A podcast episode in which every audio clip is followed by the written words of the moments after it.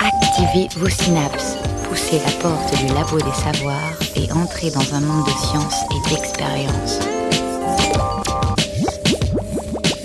C'est le labo des savoirs. Bonjour à toutes et à tous et bienvenue au Labo des Savoirs. Cette semaine, une émission spéciale Halloween enregistrée en public à la cafétéria Sciences de l'Université de Nantes. Et la question cette semaine, c'est face à une attaque zombie ou à une épidémie virale, quelles sont les armes de l'humanité? Si dans la série The Walking Dead, les vivantes et les vivants restants pensent surtout à se regrouper et à se défendre, c'est sans compter sur les mathématiques qui peuvent être un outil puissant et inattendu pour analyser la situation. Afin de savoir si l'espèce humaine survivra à une telle apocalypse, rien de tel que quelques équations pour se préparer au mieux et répondre à la menace. Notre imagination fertile a produit de nombreuses œuvres comme La Nuit des morts vivants de Georges Romero, autant d'œuvres utiles pour modéliser nos interrogations et poser nos équations. Qui, des zombies ou des humains, seront les derniers sur Terre? Les mathématiques seraient-elles le dernier rempart de l'humanité? C'est le thème de cette émission effrayante du Labo des Savoirs. Et pour nous aider dans cette aventure, nous avons le plaisir d'accueillir Rodolphe Turpot. Bonjour. Bonjour. Vous êtes professeur des universités en mathématiques appliquées à l'Institut des mathématiques de Bordeaux euh, et, et, de l'ENSIRBI Mathématica. Impossible à dire, hein, n'est-ce pas? Bordeaux INP, c'est aussi bien. Bordeaux INP. Voilà, c'est le regroupement des écoles. Et ça, c'est votre métier de jour, car de mieux, vous êtes chasseur de morts-vivants. Oui, euh, pas, pas mort-vivant moi-même, mais. Euh, Nous serons également en compagnie de Vassili Moreau. Bonjour. Et de Valentin Brochet. Bonjour. Pour deux chroniques zombifiantes.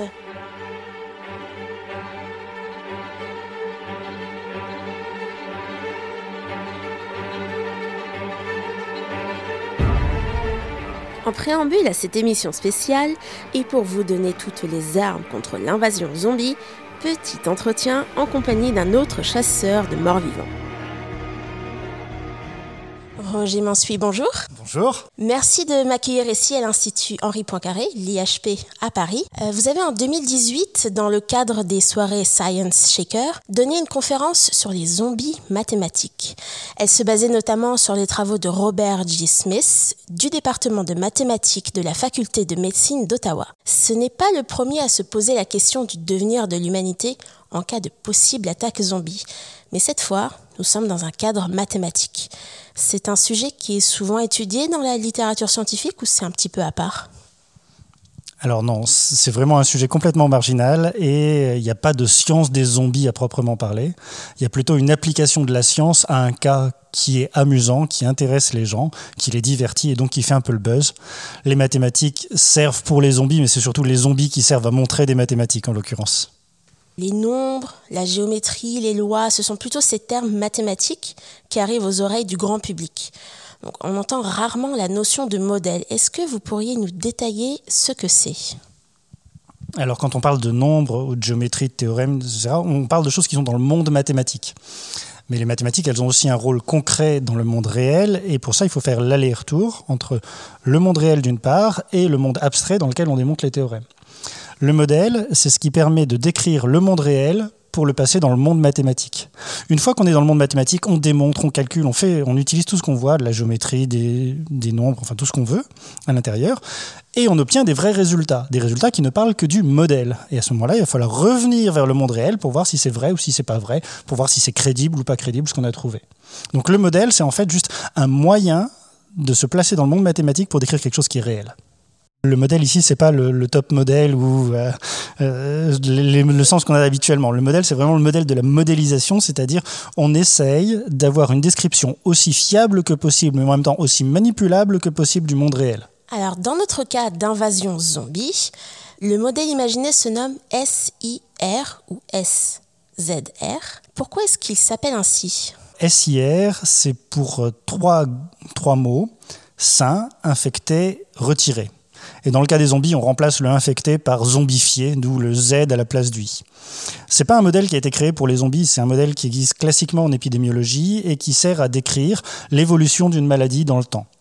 On est en train de regarder plusieurs populations, et c'est la première description qu'on peut faire quand on est en train de regarder une population soumise à une épidémie. Il y a ceux qui vont bien, ceux qui sont sains, qui n'ont pas eu la maladie, il n'y a pas de souci. Il y a ceux qui sont malades, ou qui sont infectés au moins. Euh, là, c'est la deuxième catégorie. Et il y a la troisième catégorie, les retirés. Alors, retirés, c'est un mot politiquement correct qui englobe à la fois tous ceux qui ont une certaine immunité, parce que peut-être ils ont été euh, malades avant et ils ont développé des anticorps, peut-être parce qu'ils ont été vaccinés, ou peut-être tout simplement ils sont morts. Là, ils sont retirés complètement du jeu. Donc, on a trois catégories. Et, c'est vrai que dans un premier temps, si on veut décrire simplement le fait d'une infection, on appartient à l'une des trois catégories. Plutôt que de regarder individu par individu, on va regarder les catégories ensemble et on va regarder comment évoluent leurs effectifs. Donc dans le modèle, en fait, ce qui va nous intéresser, ça va être euh, les variables qui disent, euh, qui décrivent chacun des compartiments. Quelle est la population qui est saine, ou plutôt quel est son effectif, quel est l'effectif des gens qui sont infectés, quel est l'effectif des gens qui sont retirés. Alors effectif, c'est le nombre d'individus, mais rapidement, ce qui va nous intéresser plus, c'est la proportion de gens qui sont sains, la proportion qui sont infectés, la proportion de gens qui sont retirés, en sachant que c'est l'évolution de ces paramètres qui nous intéresse avec le temps, qui nous permet de suivre l'épidémie, soit de la maladie, soit de la zombification. Alors quand, on a ces trois compartiments et qu'on veut regarder l'évolution, l'idée c'est de se dire on va voir quel est le flux entrant et sortant dans un compartiment. Alors il y a des flux qui sont naturels et des flux qui sont liés à la maladie. Le, flux le plus naturel et le plus simple qui soit, c'est euh, ben, il y a un taux de mortalité chez les gens sains qui n'a rien à voir avec la maladie. On continue de mourir de mourir de mort naturelle, d'accident de la route, peu importe, mais on continue de mourir normalement, indépendamment de la maladie. On continue aussi de naître. A priori, c'est pas parce qu'il y a une infection d'une certaine maladie qu'on va arrêter de faire des enfants. Donc on continue à ce moment-là. Donc là, on a une évolution du premier groupe, le groupe des personnes saines, où on va voir l'évolution du nombre va augmenter avec la natalité et va diminuer avec la mortalité. Techniquement, si on est en train de voir d'un point de vue mathématique, l'évolution du nombre de personnes saines, c'est la dérivée par rapport au temps de la quantité de personnes qui sont dans ce groupe. Et dire qu'il y a une certaine forme de natalité, la natalité c'est proportionnel à, enfin le nombre de naissances est proportionnel à la population, on est simplement en train de dire la dérivée de la proportion de personnes saines est égale à un coefficient taux de natalité fois le nombre de personnes saines. Plus il y a de personnes dans ce groupe, plus il y aura de naissances. D'où la proportionnalité qu'on est en train de voir là. Donc ça, c'est un premier facteur. Mortalité, natalité. Alors là, j'ai parlé pour le groupe sain, mais peut-être que chez les zombies, il y a aussi une mortalité naturelle ou que les zombies se reproduisent. Je ne sais pas, on ne peut pas regarder. En revanche, on sait que parmi les gens qui sont retirés dans le cas des zombies, c'est plutôt des gens morts que des gens immunisés. Il y a peu de chances qu'il y ait de taux de natalité à ce moment-là. Il y a maintenant un autre flux qui est le flux vraiment lié à la maladie on est en train de se dire, bah voilà, à chaque fois qu'il y a un zombie qui va rencontrer une personne saine, il y a une certaine chance que la personne saine se transforme en zombie, qu'elle soit attrapée, qu'elle soit dévorée, qu'elle soit zombifiée par tous les procédés qu'on peut imaginer, y compris le plus sordide. Et à ce moment-là, il va falloir faire évoluer nos deux compartiments en disant on retire du premier compartiment sain et on ajoute dans le compartiment zombifié. Dans l'équation, ça va être, il va y avoir un facteur qui va être proportionnel à la fois au nombre de zombies et au nombre de personnes saines. Et donc on va avoir un plus un certain coefficient fois le produit nombre de personnes saines, nombre de personnes infectées dans la deuxième catégorie, moins cette même quantité dans la première, vu qu'on a transféré simplement du premier compartiment vers le second. Alors là, j'ai dit, on fait le produit parce que j'imagine qu'à chaque fois qu'il y a une interaction euh, zombie-sain, euh, il va y avoir un risque de contamination. Mais en fait, on peut imaginer euh, d'autres facteurs qui sont tout aussi non linéaires et tout aussi compliqués, avec certaines puissances, selon le risque de zombification à chaque fois qu'il y a une rencontre. Donc en fait, le modèle SIR comporte trois compartiments avec des flux qui représentent les phases différentes qu'il peut y avoir pendant l'invasion zombie, la transmission, la diffusion du virus, peut-être même la guérison, qui est un flux en soi. Euh, est-ce que ce modèle, une fois qu'on rajoute de plus en plus de compartiments et de plus en plus de flux, on se rapproche un peu de la réalité entre guillemets, mais est-ce que ça complexifie pas également le modèle? Alors c'est toujours l'enjeu d'un modèle, c'est plus un modèle va être compliqué et plus il a de chances de ressembler à ce qu'on cherche à modéliser. mais moins on saura faire de calculs dessus, moins on saura euh, dire des choses euh, théoriques sur ce modèle. Il y a une ambiguïté en fait, on cherche à avoir le modèle le plus simple possible pour pouvoir faire des calculs et pouvoir en dire des choses, mais en même temps on veut le modèle le plus fiable. Donc il y a un compromis à trouver. Alors dans le cas des zombies, c'est difficile de savoir si notre compromis est bon parce qu'on n'a pas beaucoup d'invasions de zombies à se mettre euh, sous les dents. Mais si on est avec une maladie, on a maintenant une certaine expérience qui nous permet de dire, ben voilà, quand on a une épidémie de grippe, quand on a une épidémie de rougeole, on utilise des modèles qui sont euh, à ce niveau de sophistication parce que ça correspond suffisamment à la réalité qu'on a déjà observée. Quand c'est des choses qu'on a pu observer un certain nombre de fois, on a pu tester les modèles, on a pu revenir en arrière, simplifier les modèles, complexifier les modèles selon ce dont on avait besoin. C'est cet aller-retour entre le réel et le théorique, entre ce que l'on peut mesurer et ce que l'on peut calculer, qui fait qu'on va arriver à un modèle qui va être de plus en plus fiable par rapport aux enjeux et aux questions qu'on pose. Un modèle n'a de sens que par rapport à des questions et que par rapport à quelque chose qu'on est en train de regarder. Comment trouver l'équilibre entre les équations, les paramètres et la capacité à trouver une solution, si elle existe? Il y a une ambiguïté qui est trouver une solution. C'est-à-dire qu'en général, quand on fait un modèle, bah, il n'admet pas de solution calculable euh, précisément. On peut faire des choses qui sont numériques, c'est-à-dire des solutions approchées qui nous donnent avec suffisamment de précision le comportement de notre modèle. Maintenant, la, deuxième question, c'est pas simplement de savoir calculer dans le monde mathématique, c'est est-ce que ça a une pertinence et est-ce qu'on peut le rendre pertinent? Tout à l'heure, j'ai dit qu'il y avait un taux de natalité. Le taux de natalité, c'est pas une donnée qu'on a a priori. On ne sait pas combien il va y avoir d'enfants par individu à chaque génération. Donc il faut qu'on le calcule il faut qu'on fasse des statistiques en disant, ben voilà, on a regardé notre population sur 10 ans, on sait qu'ils se reproduisent comme ceci. Une fois qu'on sait combien ils se reproduisent, on va pouvoir déduire le taux de natalité, euh, plutôt une estimation du taux de natalité. Ce taux de natalité, on va le mettre comme un paramètre dans le modèle à la recherche de nos vraies variables, celles qui sont vraiment inconnues, à savoir les proportions dans chacun des groupes. Donc il y, a deux choses. Il y a les paramètres qu'on va calculer d'après ce qu'on observe sur le terrain pour que notre modèle soit fiable, et il y a les variables qu'on va calculer dans le monde théorique qui, elles, vont nous dire, avec les approximations qu'on a faites dans la modélisation, avec les approximations qu'on a faites dans l'estimation des paramètres, voilà ce que l'on trouve dans le cadre du modèle. Welcome to a night of total terror.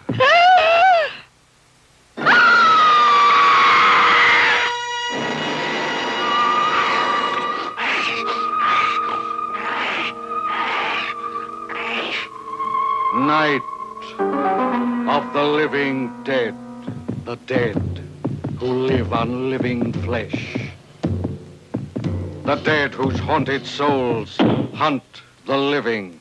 The living whose bodies are the only food for these ungodly creatures.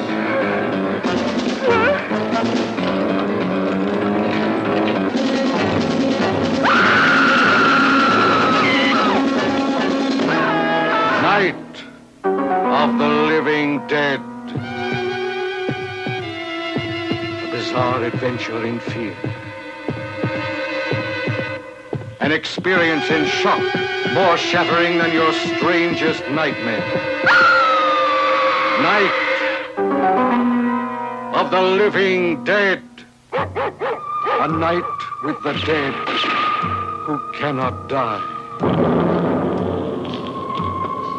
Night of total terror. Rentrons maintenant dans le vif du sujet avec notre invité Rodolphe Turpo, où nous allons discuter de cette invasion zombie qui n'a pas encore lieu en utilisant comme support La nuit des morts vivants de Romero. Of the living dead. On peut traduire beaucoup de choses. Alors maintenant, l'objet des films, c'est pas de faire de la science en général. Donc ils montrent, ils montrent l'histoire de personnages. Donc il y a des choses qu'on voit pas, qu'on est obligé d'extrapoler. Mais euh, mais finalement, ça, ressemble à, ce que peut être le, métier de certaines personnes qui ne peuvent pas faire d'expérience. Les astrophysiciens, par exemple, ils ne ils peuvent pas faire l'expérience qu'ils veulent, donc euh, ils sont bien obligés de faire avec les données qu'ils ont. Voilà. Ou si on peut penser, pareil, à des maladies euh, qui peuvent être potentiellement très graves, euh, il y a des paramètres qu'on n'aura pas. Malgré tout, il faut, faut, quand même arriver à calibrer des modèles pour arriver à se préparer au cas où. donc on arrive à faire quand même des choses. Bien sûr. Euh, donc une des questions qu'on a commencé à se poser, c'est finalement de quelle expérience est-ce qu'on part pour construire notre modèle? Et il y a une difficulté qui existe. Il n'existe pas un, mais des zombies, et c'est ce que va nous présenter Vassili Moreau. Oui, bon, alors, j'ai pas vu beaucoup de zombies dans ma vie. Alors, pour étudier leurs particularités, je me suis tourné en effet vers des supports audiovisuels dans lesquels j'ai pu discerner certains traits comportementaux. Et selon les textes, la population mondiale de zombies n'est pas homogène. Ma principale source, très académique et prestigieuse pour ce qui suit, n'est autre que le site wiki Zombiepedia. En effet, le thème est si passionnant, si riche et dense qu'il fallait bien une encyclopédie dédiée. Pour ceux qui ne le savent pas, il n'y a donc pas de bons ou de mauvais zombies. Le zombisme est un spectre présentant une typologie avec différents genres de morts vivants. Les zombies, généralement les plus répandus, les marcheurs. On les appelle comme ça car ils marchent. Ils ne font pas que ça d'ailleurs. hein. Ils peuvent ramper si jamais ils ont été privés de leur motricité inférieure. Euh, que font-ils de leur journée? Bah Alors généralement ils errent sans but, ou plutôt attendent patiemment un indice de présence humaine, donc euh, une odeur, un bruit qui les attirera, euh, et notamment l'odeur des cerveaux tout frais. Leur nombre fait leur force. On les trouve dans les BD et la série The Walking Dead et le film justement La Nuit des Morts Vivants. Continuons, car ils ne sont pas les seuls zombies populant euh, notre culture. Il, y a également leurs cousins très proches, les coureurs. Vous l'aurez compris, eux, ils ne se contentent pas de venir vers vous lentement, vous laissant largement le temps de vous échapper ou de les éliminer. Eux, ils sont en mode Usain Bolt. Ils tapent des sprints poussés par leur soif de chair humaine. On les trouve dans les œuvres comme Bienvenue à Zombieland, World War Z, 28 jours plus tard, ou encore le jeu vidéo Left 4 Dead. Oh, ça va mal finir.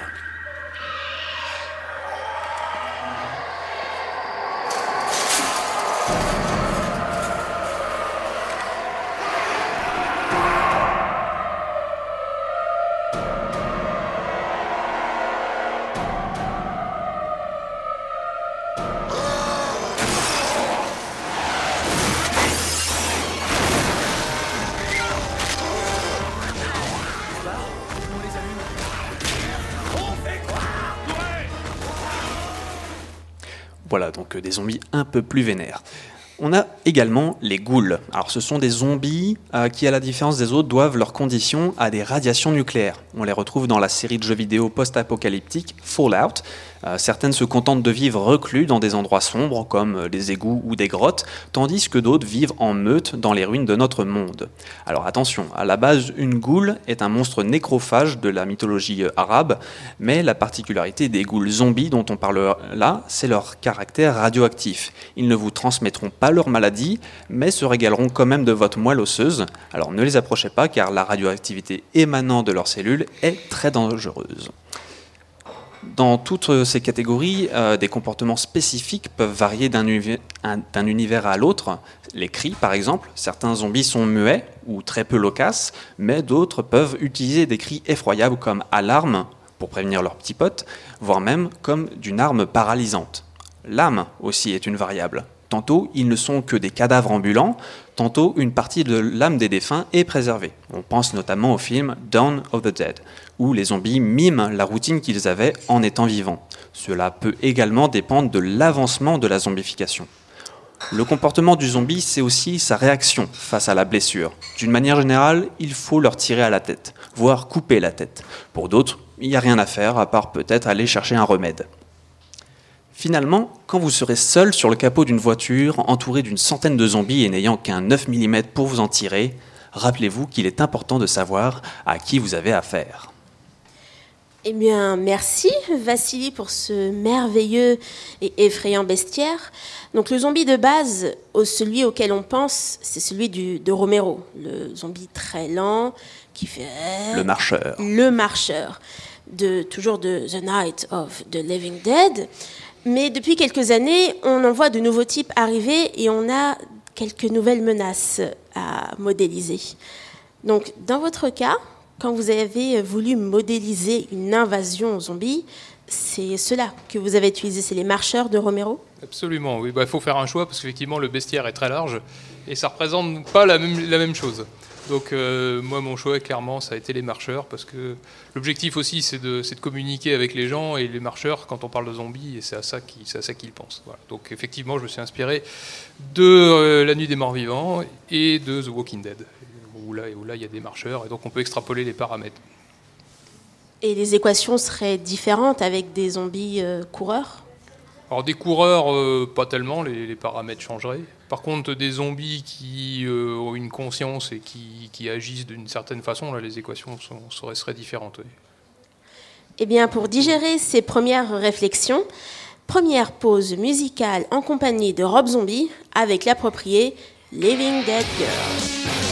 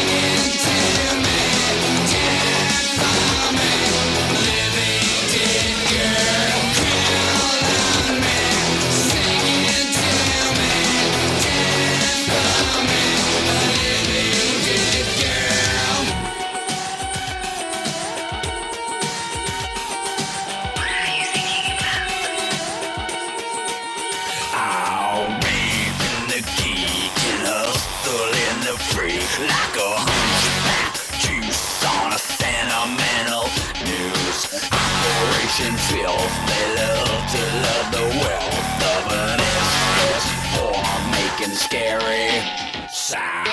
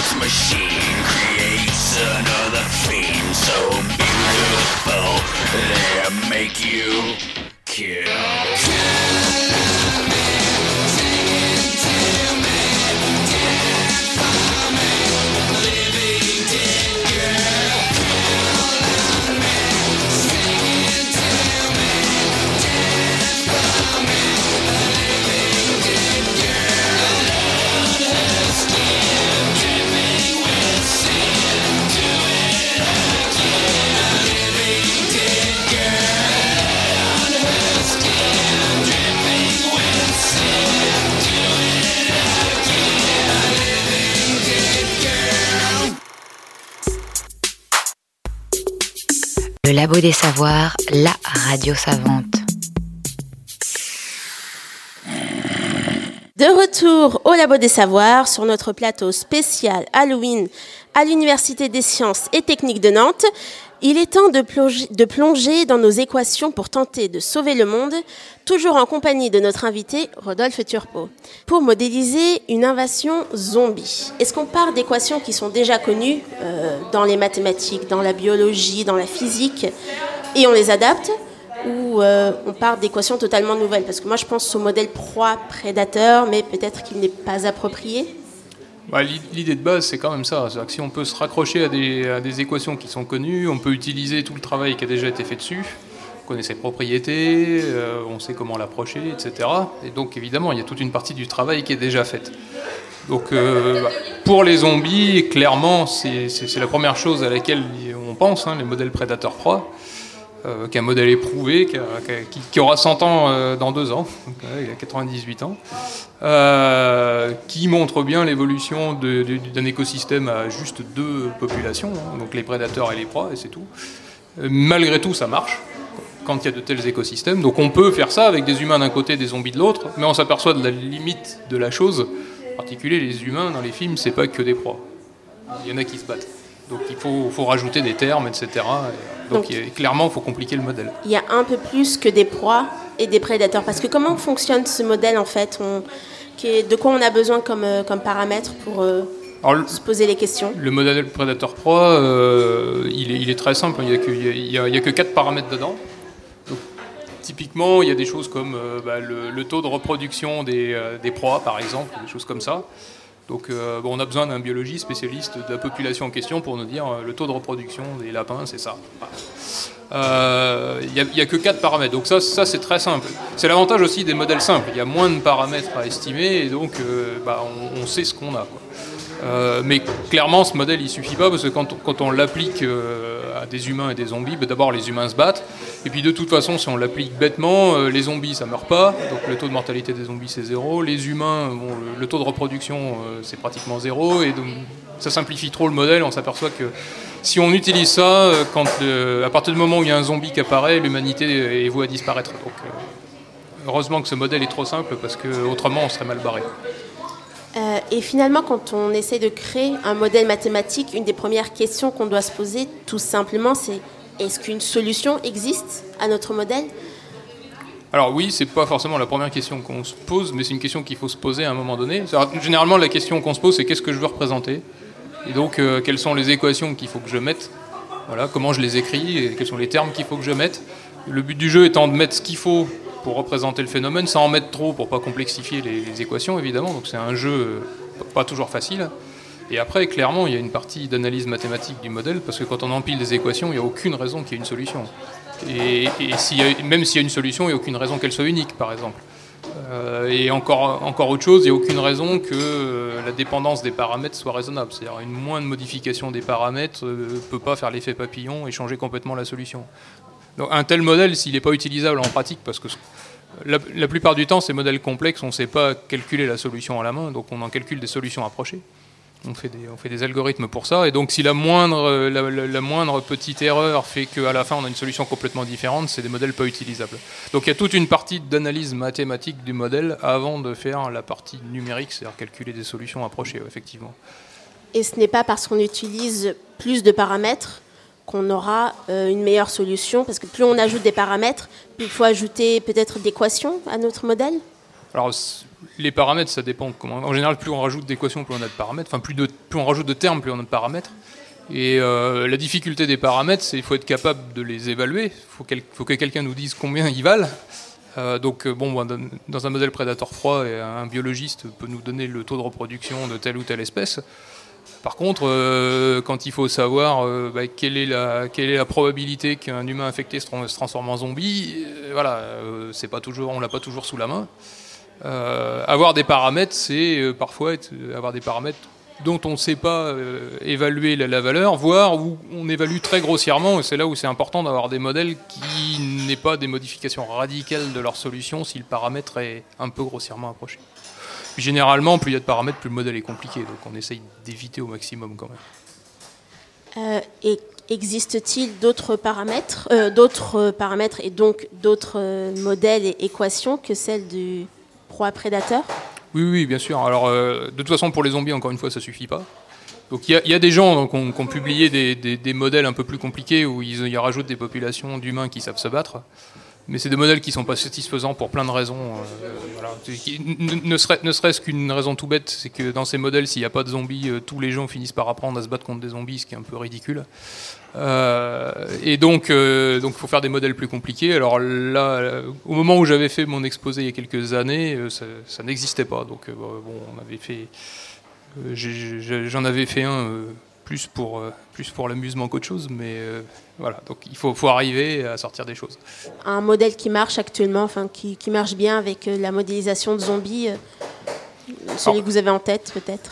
Alors des, des zombies, j'ai rien en tête qui marche extraordinairement bien. Il y a des, il y a des choses simples basées sur le modèle Predator Pro, mais encore une fois, c'est beaucoup trop simple. Il manque, manque- en particulier, il manque la, la- la composante déplacement spatial. C'est quelque chose qui est important, au moins dans les films. Or, c'est ça qu'on veut représenter. Euh, et donc à partir de là, on pourrait, on pourrait penser à utiliser d'autres modèles qui sont utilisés en épidémiologie ou des choses comme ça.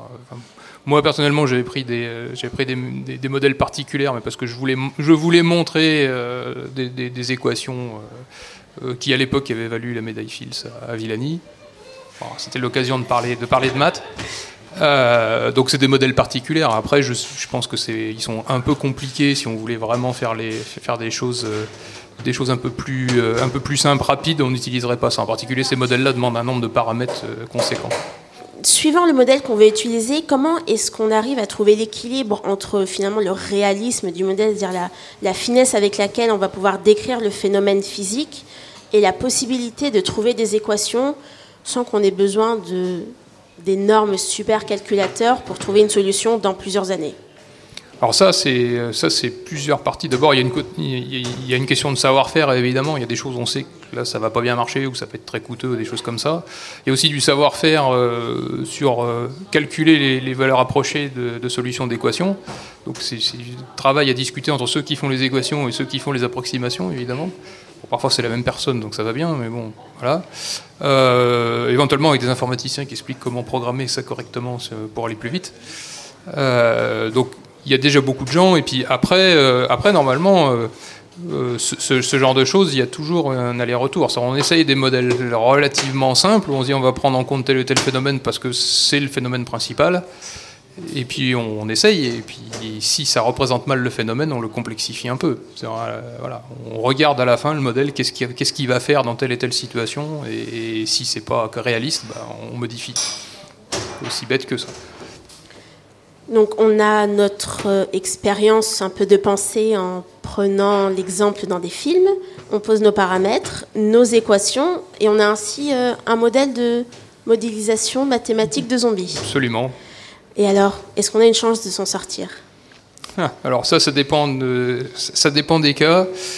Euh, a priori, la nuit des morts vivants, euh, on est plutôt bien parti. Euh, si j'arrive à à peu près extrapoler, ça sera une grosse grippe espagnole. il, y aura, un nombre de morts non négligeable, mais on devrait s'en sortir. Par contre, les calculs que j'ai faits sur The Walking Dead sont plutôt beaucoup plus pessimistes. Bon, après, Et qu'est-ce que- quelle était la différence entre La Nuit des Morts Vivants et The Walking Dead Ah, je vais pas divulgacher tout le, tout le The Walking Dead, mais il y a, y beaucoup plus, beaucoup plus d'infectés dans The Walking Dead.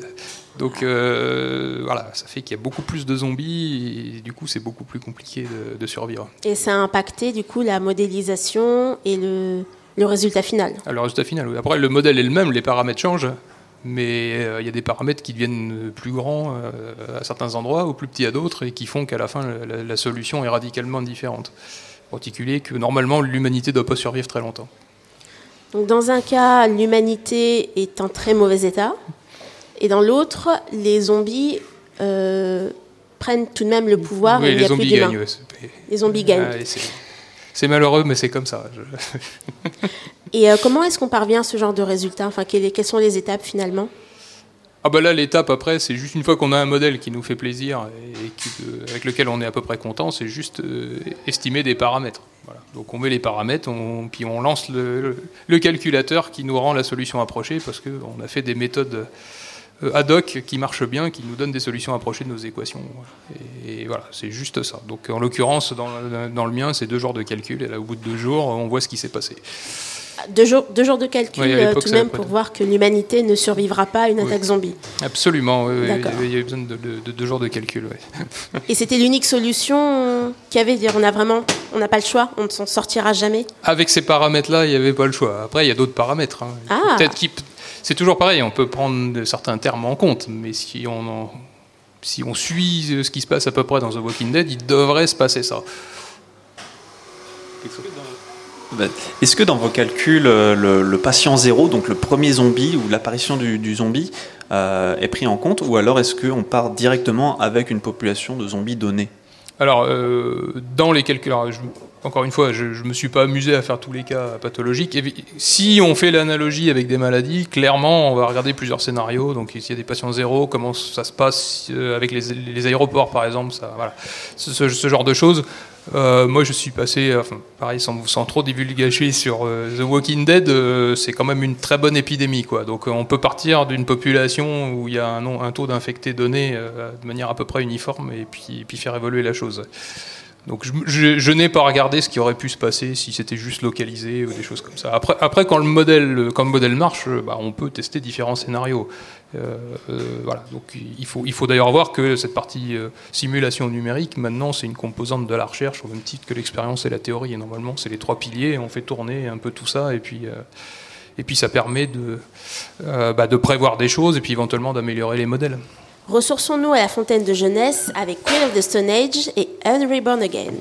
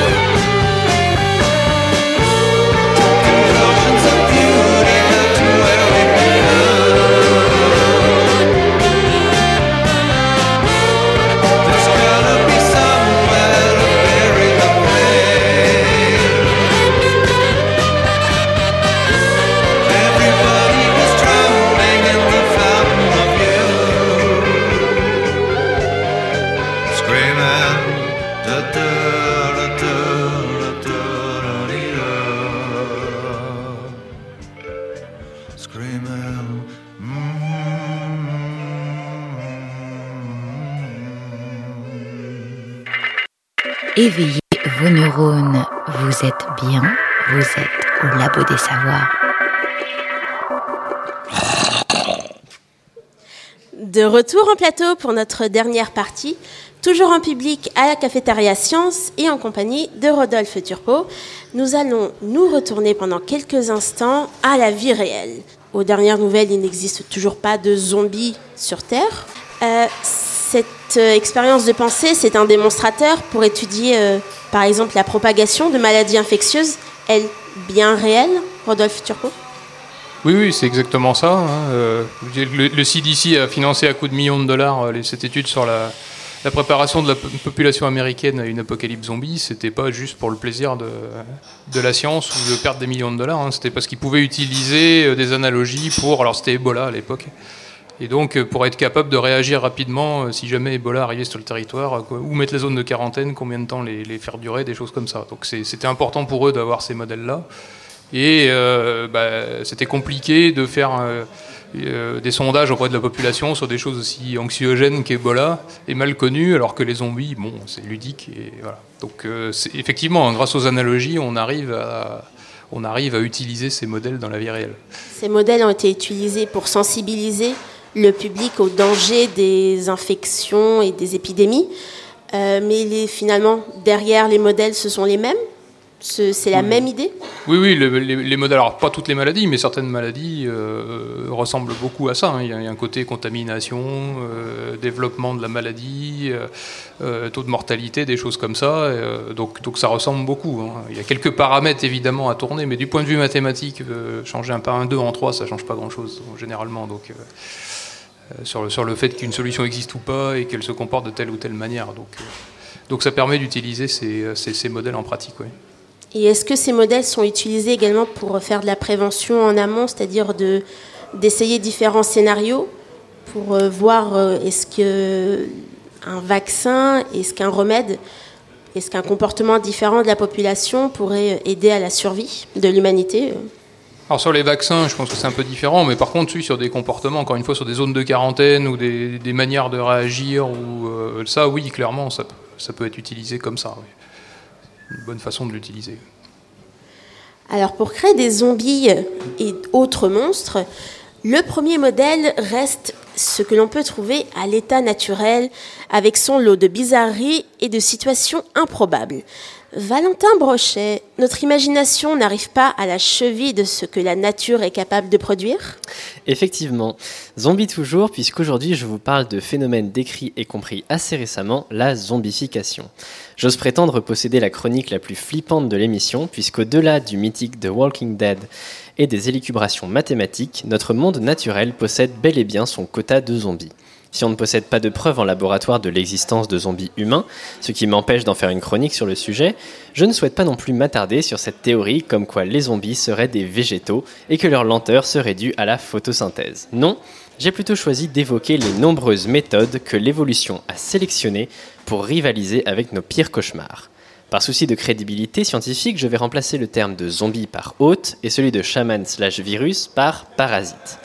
Les parasites, ces êtres vivants que très peu de personnes arrivent à apprécier, sont pourtant de vraies perles pour les naturalistes. Replaçons le contexte. En biologie, on utilise en général six interactions pour décrire les relations entre deux espèces, le mutualisme ou symbiose, le commensalisme, la compétition, etc. Le parasitisme est l'une de ces six interactions, une relation dans laquelle un organisme tire un bénéfice d'un hôte dans une relation néfaste pour ce dernier. Je disais que c'était une perle pour l'évolution, puisque cette interaction est extrêmement subtile.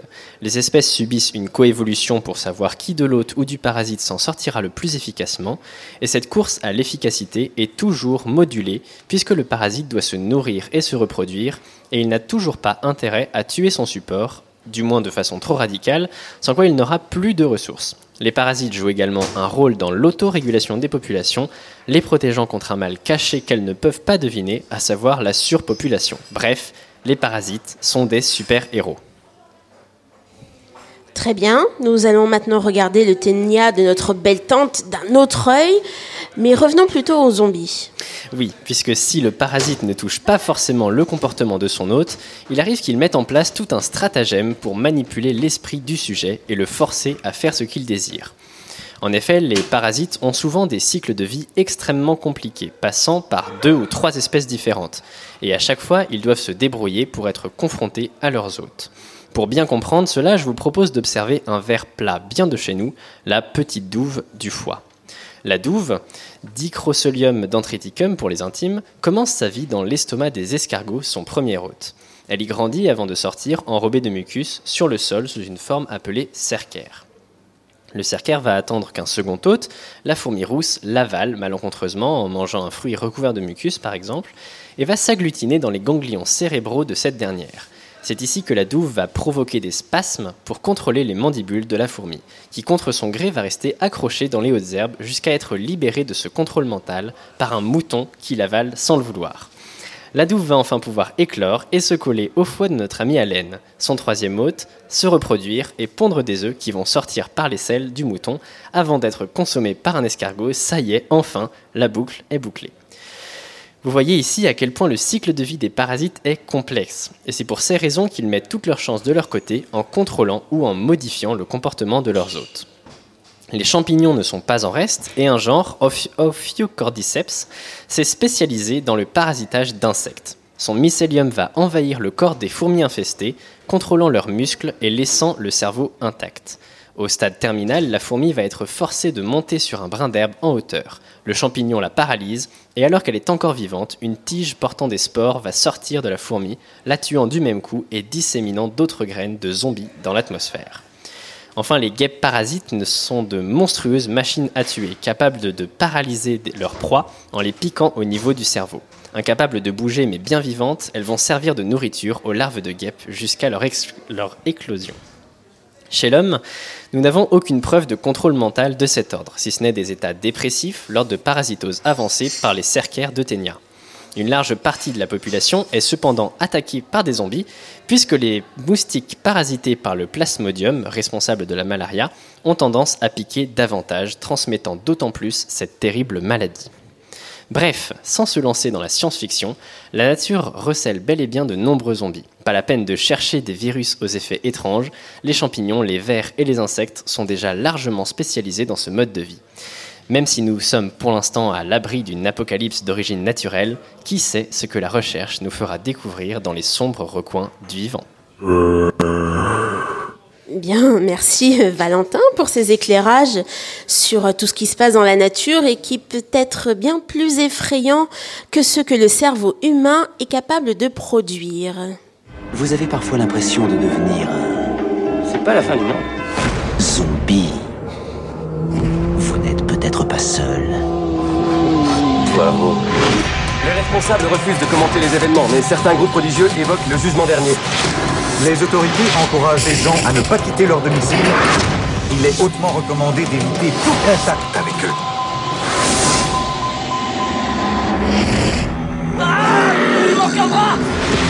Alors, c'est quoi le plan? Frappez-les à la tête, ça a l'air de marcher. Alors dans la vraie vie, on n'a pas encore de zombies, hein, mais dans la vraie vraie vie, la modélisation mathématique, elle est utilisée notamment pour la propagation des maladies infectieuses, qui sont elles bien réelles.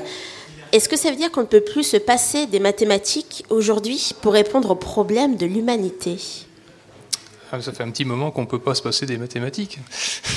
non, mais les mathématiques, c'est l'outil, euh, l'outil des sciences. Donc, euh, si voilà, euh, les sciences ont montré leur efficacité pour, pour résoudre tout un tas de problèmes. Et donc, donc, voilà. Donc, en particulier, si je veux, si je veux parler uniquement d'une partie des mathématiques, qui est celle qui nous intéresse là, la partie modélisation et approximation numérique, euh, c'est quelque chose qui est utilisé maintenant dans à peu près euh, tous les domaines du moment que vous ayez un phénomène complexe. Donc des zombies, que ce soit euh, faire voler un avion, que ce soit modéliser le comportement d'un cœur humain ou des choses comme ça.